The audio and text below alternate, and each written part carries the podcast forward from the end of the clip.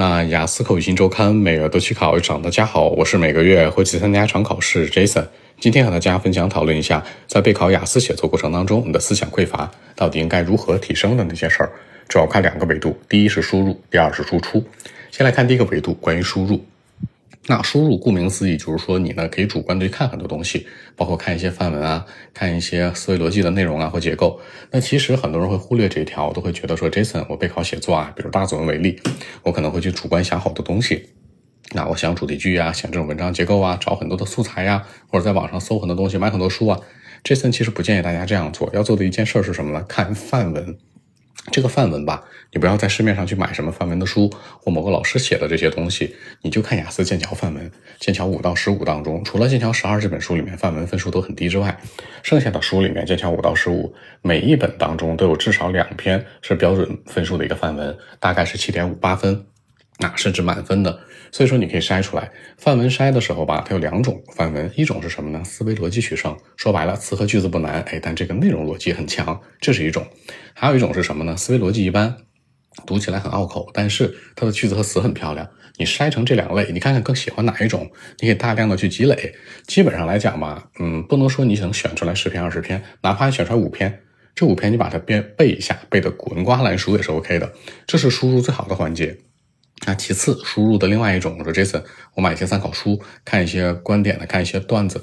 呃，Jason 不太建议这样做，因为观点也好，逻辑也罢，包括一些段子也罢，其实不太建议大家看坊间写的，因为坊间写的呢，很多都是中国老师写的，中英文思维逻辑是有差距的，明白吗？所以说你很多时候会容易被这个思维逻辑带偏。如果你把范文都背得滚瓜烂熟了，那 Jason 个人觉得这个输入性就够了，除非说 Jason 我背完这个五篇甚至十篇范文之后。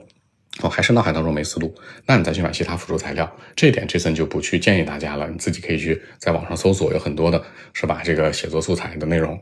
其次，输出，输出这个环节是什么呢？是你大量的去练习，但大家一定要记记住了，输出有一个核心叫计时训练，什么意思？雅思写作大作文为例，四十分钟。可能你思考时间大概两到三分钟，剩下三十分钟、三十五到三十八分钟左右是去写作文，对不对？所以说呢，你看这个计时训练是很重要的，而且对应的是三十五到三十八分钟，你要写大概二百五十字以上。那这个二百五十字以上还有一个匹配，所以你看你这个十分钟要写多少单词，对吧？所以说呢。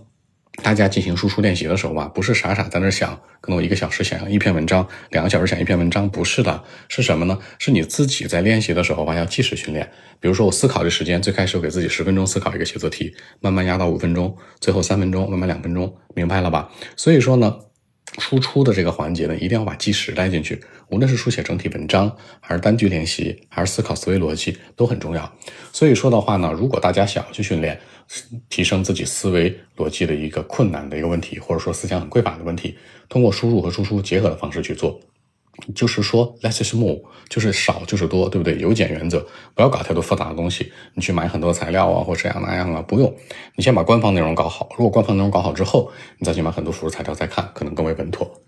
好，那今天这期节目呢，就录制到这里。如果大家有更多的问题，还是可以 follow WeChat B 一七六九三九一零七 B 一七六九三九一零七。希望今天这期节目给带给你们帮助，谢谢。